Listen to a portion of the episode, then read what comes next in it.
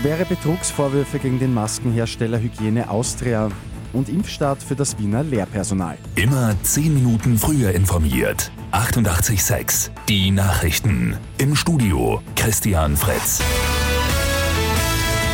Möglicher Betrugsskandal beim heimischen Maskenhersteller Hygiene Austria.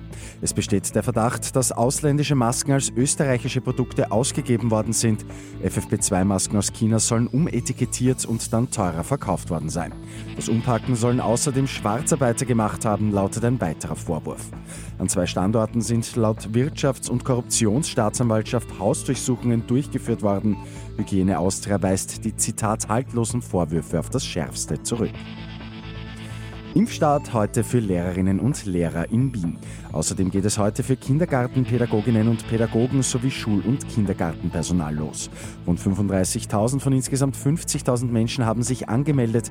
Geimpft wird im Austria Center, ausgenommen vom Impfstart ist Hochschulpersonal. Der mutmaßliche Drahtzieher des Ibiza-Videos soll jetzt nach Österreich ausgeliefert werden.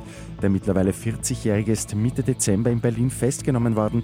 Es geht nicht um die Fertigung des Videos, sondern um mögliche Erpressung im Zusammenhang damit.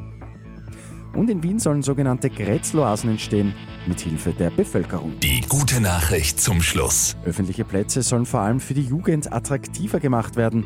Wer eine Idee für einen begrünten Stadtteil hat, kann diese ab heute einreichen. Mit 886 immer 10 Minuten früher informiert. Weitere Infos jetzt auf Radio 886 AT.